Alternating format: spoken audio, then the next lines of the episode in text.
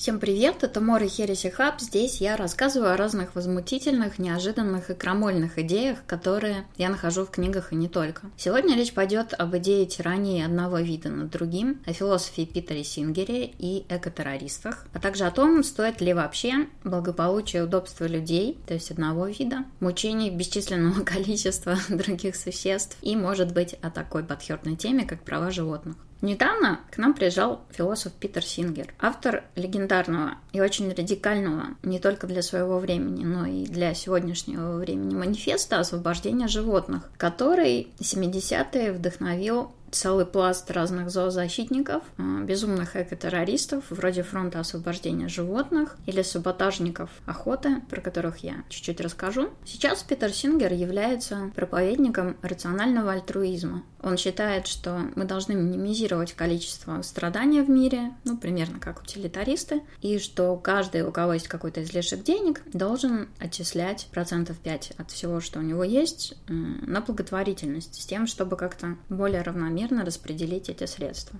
Надо заметить, что сам по себе Питер Сингер – это в первую очередь философ. Его интересуют вопросы этики. Он абсолютно лишен какой бы то ни было сентиментальности, и его манифест освобождения животных тоже поражает вполне такой спокойной и известной позицией. Основная идея этого манифеста, про который я, кстати, прочитала в фантастическом романе китайца Лю Цисиня. Хотя я, в общем, неплохо очень знаю протестный ландшафт 70-х, 80-х, Левацкий. Как-то темы экотерроризма, они совершенно меня не интересовали.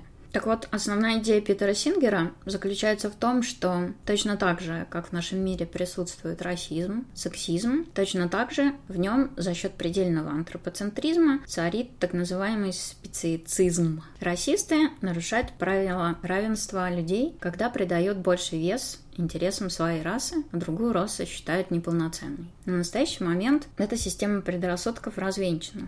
Сексист нарушает принципы равенства, предпочитая интересы своего пола. И эта борьба, в принципе, на сегодняшний день продолжается. А специицист, куда можно включить практически всех людей, позволяет интересам своего собственного вида полностью попирать интересы других видов животных, в то время как на самом деле он не настолько сильно от них отличается. Основная задача Сингера, как он сам ее для себя определял, было стремление избавить экологическое движение от какой-то вот слезливой сентиментальности, которая очень сильно присуща ранним гуманистическим движениям. В основе его философии лежит принцип равенства интересов животных и человека. Но под этим он, не, он, разумеется, не подразумевает, что животные должны иметь право голосовать или владеть собственностью. Он просто утверждает, что человек также дорожит своей жизнью, как кошка или олень. И что сознание, наличие такого же сознания, как человеческое, не должно являться дискриминационным фактором, когда речь идет о жизни, о каком-то страдании.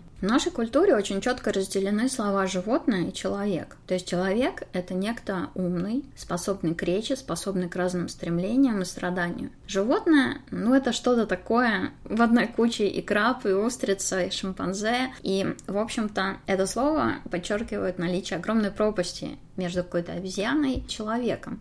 Для меня, как, наверное, для большинства людей, такое отношение, такая разница между животным и человеком всегда казалась нормальной. То есть, как в Библии. Животное создано, чтобы быть тебе пищей. И осознанно или неосознанно большинство людей относятся к животным именно так. То есть какие-то животные покладистые, это там наши друзья, а все остальное это в принципе источник ресурсов. Как в Far Cry, ты ловишь разных зверей, чтобы из их шкуры сделать себе сумку. Обычно пренебрежение интересами животных оправдывается тем, что у них никаких интересов нет, потому что у них нет разума. Раз у них нет разума развитого, то они не способны к полноценному страданию, а поэтому, если там какие-то страдания происходят, то ими можно пренебречь. Сингер утверждает, что камень определенно не имеет никаких интересов, потому что камень не страдает. Если мы возьмем мышь, то мышь заинтересована в том, чтобы ее не кидали на дорогу, не наступали на нее, потому что ей будет боль. Если существо страдает, говорит Сингер, то не может быть никакого морального оправдания отказу считаться с этими страданиями. И здесь начинается очень интересная вещь. Мораль для многих людей обладает огромным весом. При этом люди охотно защищают права своих домашних животных на отсутствие страдания. Но при этом добрый мальчик, который кормит свою свинку морковкой, абсолютно хладнокровно принимает страдания миллиардов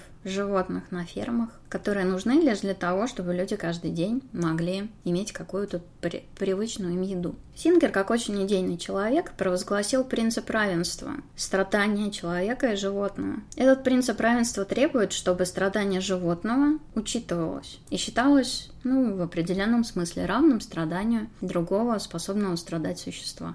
Разумеется, такие радикальные идеи не могли вызвать бурление говн в каких-то невероятных масштабах, и точно так же не могли не вызвать последователей, которым его мысли показались очень логичными. Еще в 1965 году британская правительственная комиссия по экспериментам на животных согласилась с тем, что животные вполне определенно способны к страданию не только от какого-то физического воздействия, но и от страха, беспокойства и напряжения. Этому существует возражение понимание, что в конце концов люди разговаривают, а животные нет. Но у животных тоже есть свой язык, просто не столь сложный, какой есть у нас. И здесь мы уже начинаем упираться в моральную дилемму. То есть на сегодняшний день нам известно, что как минимум слоны, дельфины, осьминоги и свиньи, что особенно интересно, довольно развитые существа. Очень умными живыми существами являются птицы. Одного из попугаев, как я рассказывала, например, в подкасте про Вааля, обучили в вполне абстрактному языку, абстрактным понятиям нашего языка, что очень поражает. Есть очень интересная книга про шимпанзе, которых обучили языку жестов. С другой стороны, младенцы и маленькие дети, например,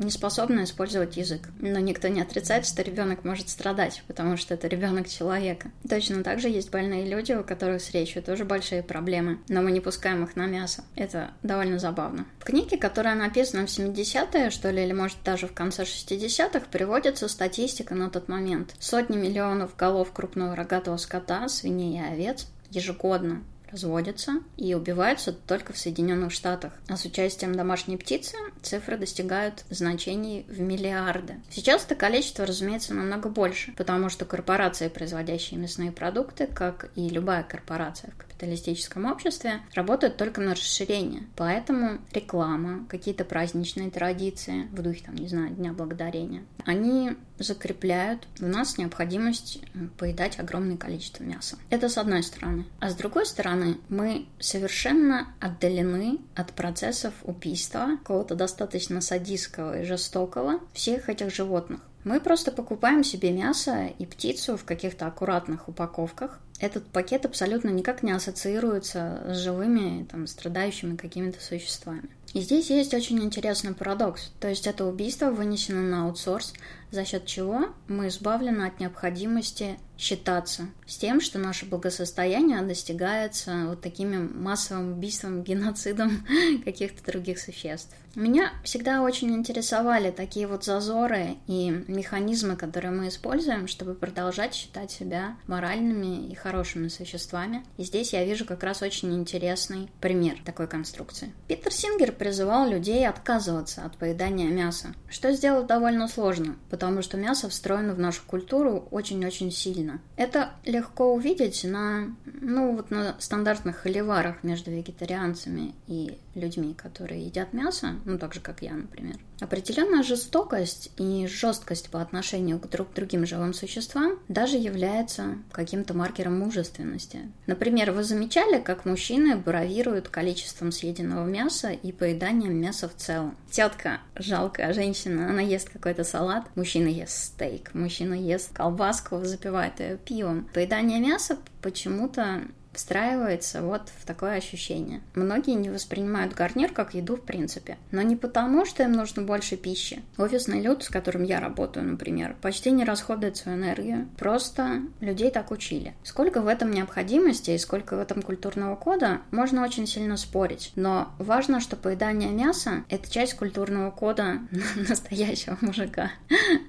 В этом смысле подразумеваемое массовое убийство домашних животных становится частью какой-то необходимой брутальности. То же самое касается охоты. Для женщин, кстати, охота и любовь к ней не одобряется. В комментариях под статьями об отце, который водит свою дочь на охоту, я читала такую статью, началось настоящее светопреставление. При этом мужской инициации, когда молодого мальчика отец, например, ведет на охоту, вот эта вот охота, налаживающая связь между убийством и потреблением мяса и шкур, ну, это считается считается нормально. Все это лишний раз показывает, что эстетика убийства животных, насилия такого в целом, она вписана в определенный тип культуры. Тут я скажу сразу, чтобы избежать дурацких комментариев, которые я терпеть не могу. Я не вегетарианка. Хотя потребление мясных продуктов в современности мне кажется излишним. Нам не нужно поедать столько мяса, и мы едим его исключительно за счет маркетинга и доступности таких продуктов. Кроме того, я достаточно много времени прожила в деревне, где я видела и выпотрошенные туши свиней, и куриц в супе, которые еще вчера бегали, но Здесь интересно, что жители деревни очень редко бравируют убийством домашних животных, потому что на самом деле они привязываются к ним в какой-то степени. И это убийство просто необходимость, к которой люди привыкают. И вот это неприятное ощущение и полное осознание вот этого цикла там, жизни и смерти, это та цена, которая обычно платится людьми за убийство других каких-то там видов. Отданное на аутсорс убийство – это очень удобно. То есть мясо потребляется в гигантских количествах, но при этом смерть, какая-то боль, она вынесена на работников Боен, которые как я читала в парочке исследований, начинают очень садистски подходить к своей работе. Потребитель котлеты о смерти ничего не знает. И именно поэтому так легко выносит свое суждение. Мы даже достигли такого цинизма, что какие-то симпатичные коровки и птички на упаковках буквально призывают их съесть. Uh, it's kinda creepy. Мне, наверное, холивар между вегетарианцами и мясоедами не очень интересен. Мне интересно вот что. А что должна сделать свинья, чтобы люди перестали ее есть? Предложите пару решений теорем, написать написать там какое-нибудь письмо. Большая часть тестов на интеллект, которые проводят ученые, проверяет не собственный интеллект животных, а то, насколько они похожи на человека, и то, насколько они подчиняются правилам, установленными им человеком. Я об этом рассказывала в выпуске о Вале, и я рекомендую его послушать. Ученым, например, известно, что свиньи весьма сообразительные и находятся на условном уровне там какого-нибудь двух-четырехлетнего ребенка. Но, как известно, все эти знания не спасают ни осьминогов, ни дельфинов, ни птиц от того, чтобы оказаться в нашем супе. Насколько умным нужно быть, чтобы люди сделали, не сделали из тебя котлету? Это интересный вопрос. Наши дети поразительно глупые в раннем возрасте и часто проигрывают шимпанзе в тестах, что, кстати, очень возмущало людей, когда они об этом узнавали, но мы не едим детей. Люди с умственной отсталостью, по идее, их тоже спасает только то, что они люди. Наша этика распространяется только на наш вид, и это кажется разумным, потому что сострадания человечества не хватает даже на него самого. Наши способности сочувствия очень сильно ограничены, особенно когда речь идет о собственном комфорте и выживании. Тут можно вспомнить существование человеческих зоопарков, например, где люди, приличные люди, собирались и смотрели на выставленных негров или индейцев и очень долго спорили, можно ли считать их людьми вообще. А недавно, например, люди отказывали в полноценной субъектности женщинам. Например, когда Мария Уолстон-Крафт издала Декларацию прав женщин, это был 792 год. Ее взгляды были расценены общественностью как полностью абсурдные, и вскоре появилось сатирическое анонимное произведение «Декларация прав скотов». Ну, то есть, на самом деле, Декларацию прав женщин сочли такой же абсурдной, как Декларацию прав животных. Это не внушает, не внушает любви к человеческому роду в целом. Но вы можете оценить, насколько серьезно вот эта вот трудность признания того, что наше благополучие зиждется там на чужом страдании, задав себе вопрос, как долго вообще негры должны были бы ждать равных прав, если бы они сами не были в состоянии об этом позаботиться, подняться, как-то их потребовать. Чем меньше могут группы подняться и организоваться против притеснителей, тем более легко их притеснять. Ничьи интересы никогда не будут удовлетворены, если эта группа не может за них бороться. Этого, кстати, многие не понимают. Среди такого доминирующего мнения, у говорящих свиней или дельфинчиков очень немного шансов быть услышанными. При этом интересно, почему мы не едим котов и собак? Ответ на этот вопрос всегда будет очень мутным и крутящимся вокруг того, что это сложные животные, которые там способны на привязанность, это друг семьи, собака и так далее. Зато животные на фермах при этом это какие-то тупые куски мяса. Но проблема в том, что всем, кто интересовался этим вопросом, известно, что это не так. Я помню какие-то опыты, где свиней даже научили играть с помощью джойстика для пятачка в какие-то игры, распознавать там абстрактные образы. Свинья не глупее собаки. И разница существует только в наших головах. То есть разделение это совершенно произвольное. И свинья способна на те же чувства, что собака или котик. Но при этом в Азии, например, вопрос разумности собак людей не слишком беспокоит. И друзья семьи могут стать очередным блюдом. Я Когда готовилась к подкасту, прочитала очень интересную тему на Яху. Была дискуссия на тему того, кто умнее, свинья или собака. Там были сотни, сотни, там может быть тысячи комментариев. Э, люди просто рвали рубашки друг на друге, спорили, там усердно набрасывались. Для них это было важно, хотя на самом деле, что свинья, что собака, это просто какое-то живое существо, которое вполне определенно чувствует боль и способно переживать даже стресс. В книге Фуэра, которая пересказывает Сингера, но очень сентиментально и нытливо, что вызывает ну, такие неприятные чувства в его адрес, там описывается, что где-то 30% свиней на бойнях, они впадают в депрессию. И это так странно. Ну, то есть свиньи достаточно умны, чтобы осознавать, что то, что происходит с ними, это какая-то жесть. И Вопрос, дозволять ли животным какие-то чувства и ощущения, он всегда очень далек от фактов, которые давным-давно уже озвучены. Это вопрос всегда очень политический, потому что первое, чем оппонируют люди, они говорят, ну а что же мы будем есть? И здесь мы сталкиваемся со следующей ситуацией. Мы должны чем-то питаться. Вопрос о том, насколько важно мясо в этом рационе, он очень дискуссионный, и то, что можно уменьшить его количество, это определенно так. Но, как правило, дискуссия скатывается в какую-то чепуху, что в природе все убивают друг друга, и человек не делает ничего, чего бы не делали другие животные. Здесь употребление мяса кажется какой-то, не знаю, местью хищникам, которые иначе съели бы людей. Но на деле мы употребляем пищу животных самых мягких, самых дружелюбных и самых неагрессивных, при этом абсолютно не считаясь с условиями, в которых они содержатся. Если кому-то интересно что вообще происходит на животноводческих фермах, то я рекомендую почитать Фойера. Книга Фойера «Eating Animals» «Поедая животных» — это очень эмоциональная книга. В ней присутствует интонация такого растерянного горожанина, который изо всех сил пытается быть этичным, но наталкивается на то, что самые привычные стороны нашей жизни совершенно неэтичны. И я, когда читала эту книгу, я вспомнила сериал Good Place. Там есть такой момент, где герои узнают, что все современные люди автоматически попадают в ад, а не в рай. И даже если совершают очень хорошие поступки в течение своей жизни, это происходит просто потому, что мир так усложнился, что простая покупка какого-нибудь томата спорта или носков вовлекает в круговорот эксплуатации людей третьего мира. Там отравление почвы, выброс парниковых газов, торговля людьми и черт знает что еще. Это очень-очень-очень-очень забавная метафора современности. Так вот, у Фойера достаточно ярко описаны те вещи, которые происходят на фермах. Когда нам говорят слово «ферма», мы представляем пастбище, на котором гуляют коровки. На самом деле это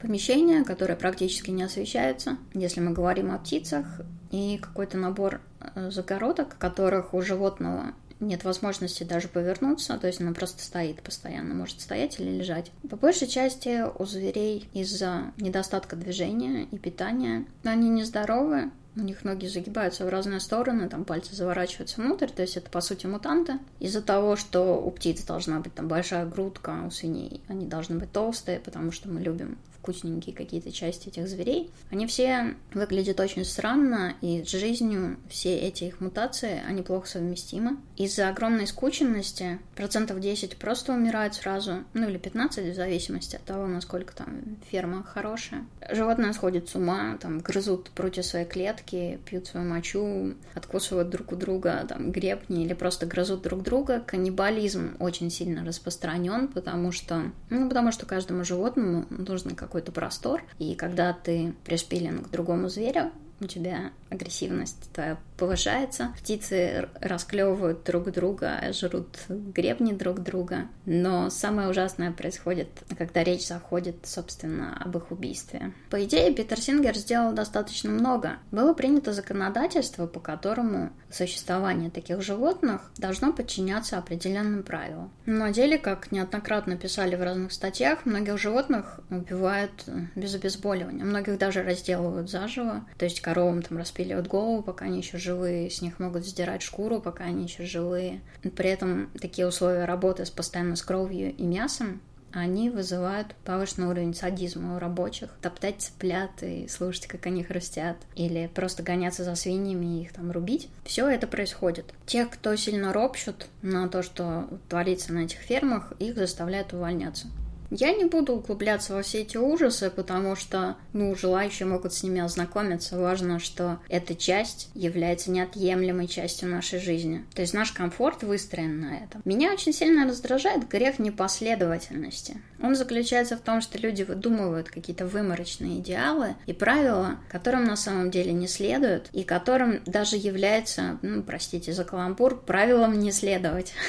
Люди обладают потрясающей возможностью закрывать глаза на все, что не позволяет им чувствовать себя хорошими. Рабовладение, секс-рабство мигрантов, разрезание живых коров на части.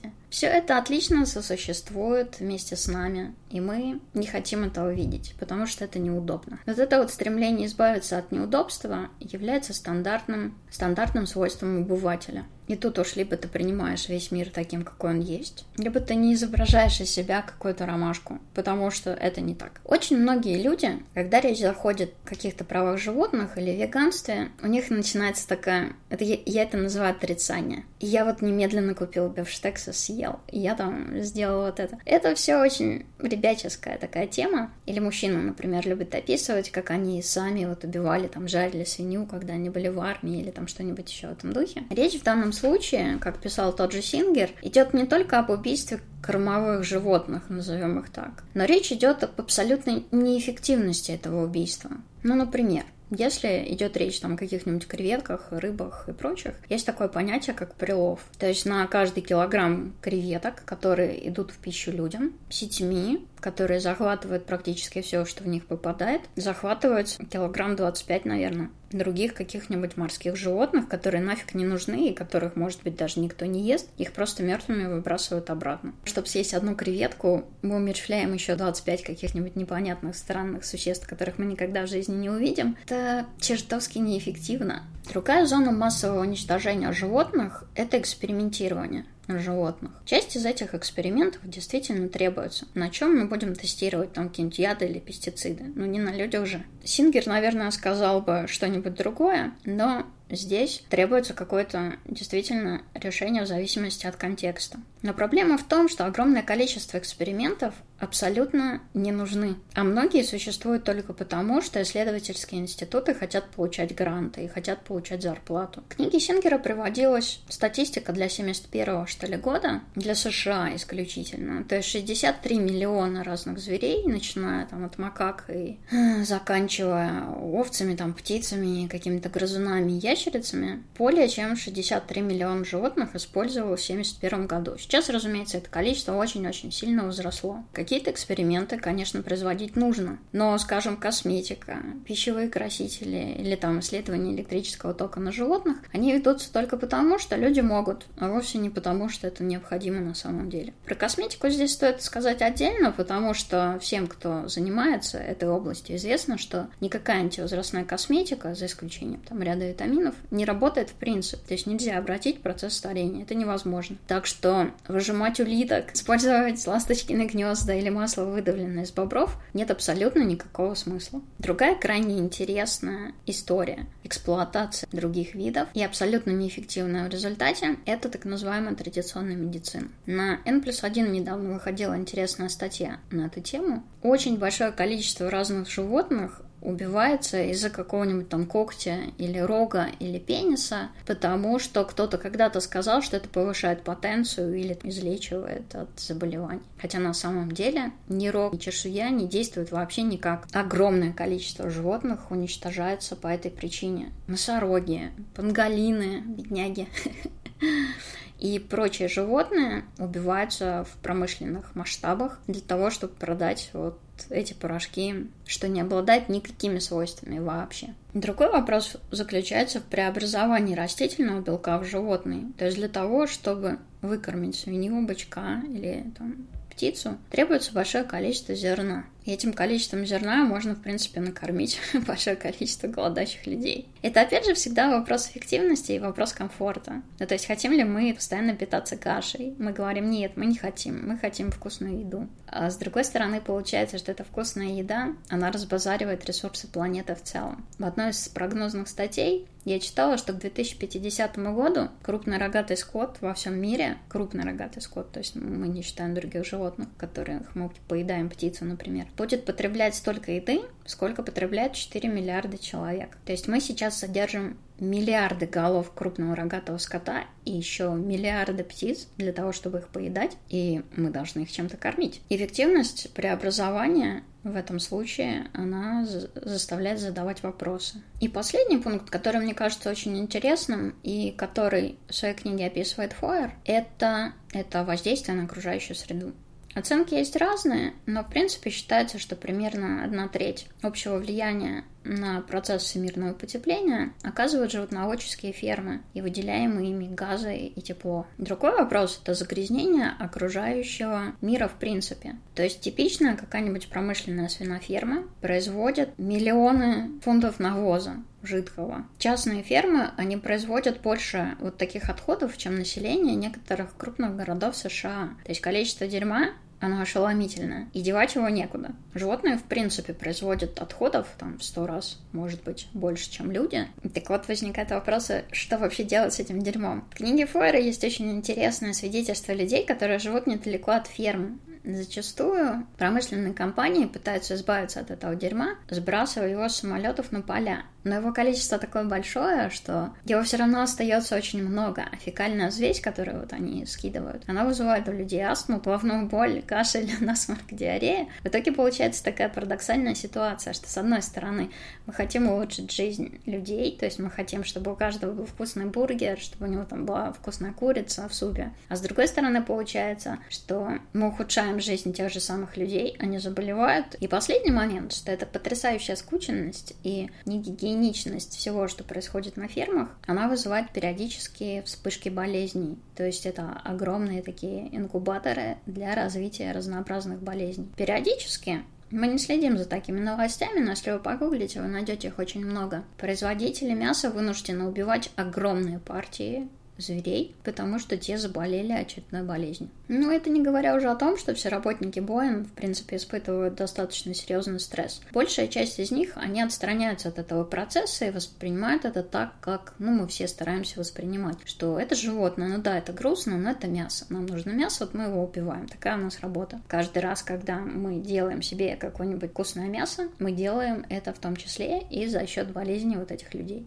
В итоге получается такая интересная ситуация, о которой писал в том числе и Сингер. Мы говорим о моральности этичности нашего поведения, но эта моральность и этичность очень сильно подрываются нашими действиями. А с другой стороны, те, кто хочет быть убийцей, они попадают в пространство абсолютно неэффективности этих убийств. И получается, что наша любовь к вкусному бургеру для будущих поколений, она будет чревата определенными катастрофами. И это я еще не упомянула антибиотики. Ну, я так только намечу ее Животных колят, кормят едой с добавлением антибиотиков, чтобы они меньше болели. Мы тренируем бактерии быть толерантными к определенному спектру антибиотиков. И ученые уже многократно говорили и писали о том, что очень скоро те антибиотики, которые у нас есть, не будут действовать на возбудителей заболеваний. И вот что человечество будет делать тогда, ну, как бы, it's kind of interesting.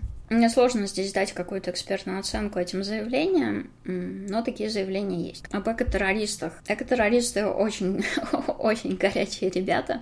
Фронт освобождения животных, например. Они сжигали суда, для того, чтобы суда не совершали тюлени лов, они сжигали лаборатории, они планировали взломы разнообразных зданий для того, чтобы освобождать животных и выпускать их наружу. То есть подготовка у ребят была что надо, хотя мотивы были очень непривычны. И они сочетали вот именно такие радикальные жесткие меры во имя любви к животным. Здесь получается такая штука, дискуссии вот на тему защитников животных, их любят представлять какими-то мягкосердечными.